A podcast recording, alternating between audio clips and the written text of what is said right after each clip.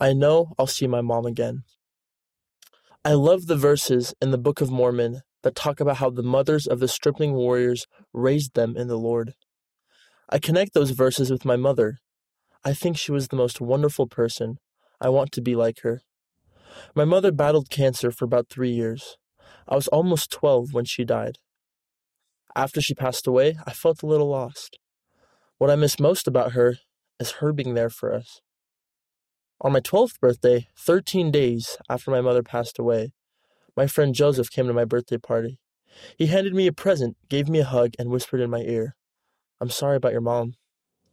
That meant everything to me. He showed that I was loved and that people cared for me.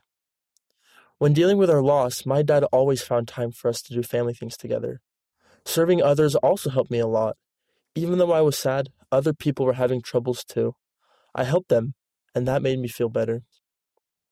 There were moments at night when I cried. At those times, I felt comforted when I turned to the Lord and prayed to be happy again. I remember thinking that I knew I would see my mom again.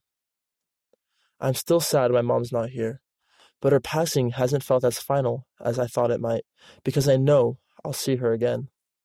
I look forward to it. Also, my stepmom has been really nice, and she's definitely filled the role as a mother. The Savior died for us and took upon himself all our sins. I know that he knows our individual worries and problems.